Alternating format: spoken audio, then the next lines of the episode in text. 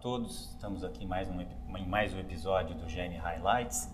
Hoje nós vamos ter um tema extremamente desafiador e difícil para o nosso dia a dia, que é a neuroradiologia pediátrica, a imagem neonatal.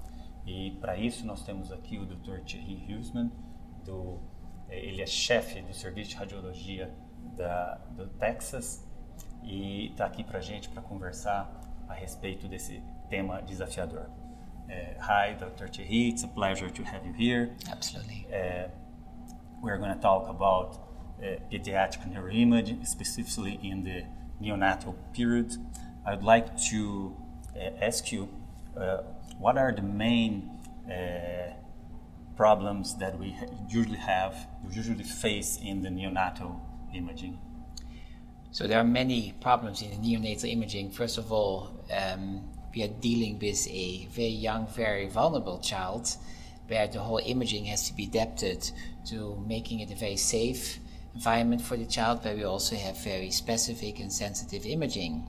So not only do we have to take care that it's a safe environment, we also have to adapt our imaging to the developing uh, immature brain.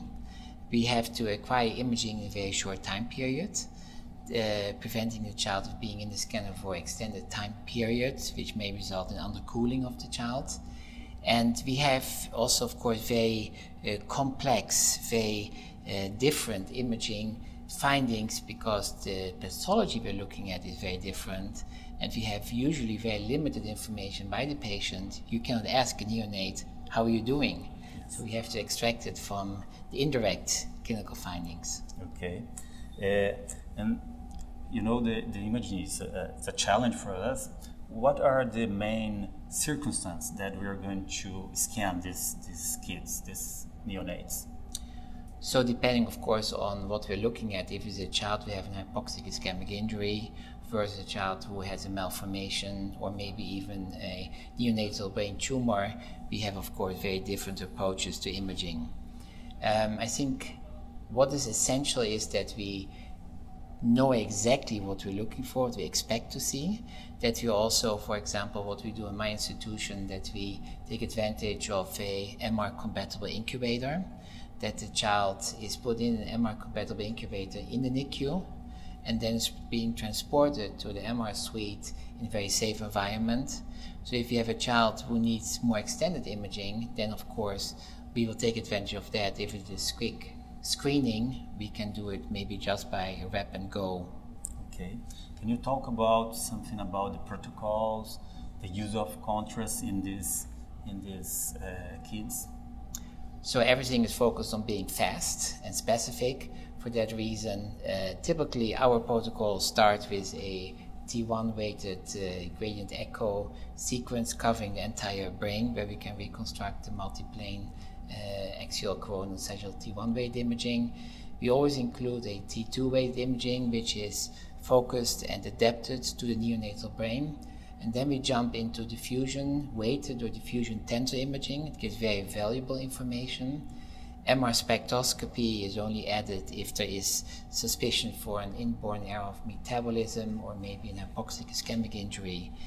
Um, susceptibility weight imaging is occasionally done when we're unsure about hemorrhaging, but I think most important are the T2s and the T1 and diffusion.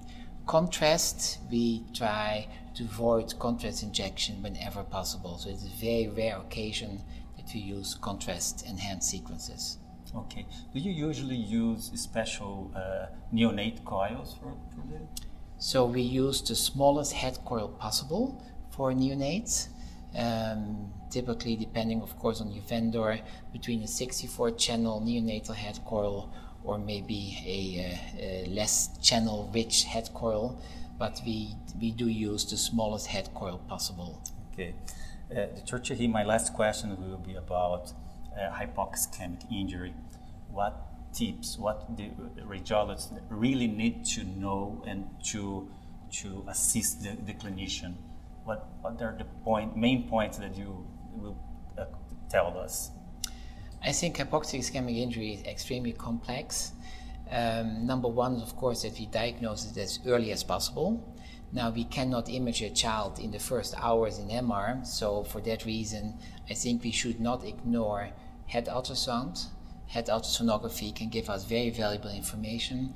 This will help us to make the determination can this child undergo a uh, cooling hypothermic treatment? I think that is number one. Then, if we go to imaging, we should take care to do it as early as possible, not to run into the issue that we get into the pseudo normalization time period. Okay.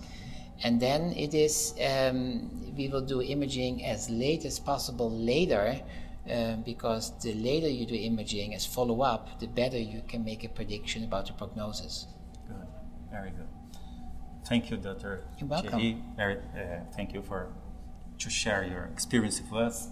Absolutely. É um prazer conversar com o Dr. Thierry. É, a imagem neonatal, sem dúvida nenhuma, é um desafio, não só na realização, mas também na interpretação dessas imagens.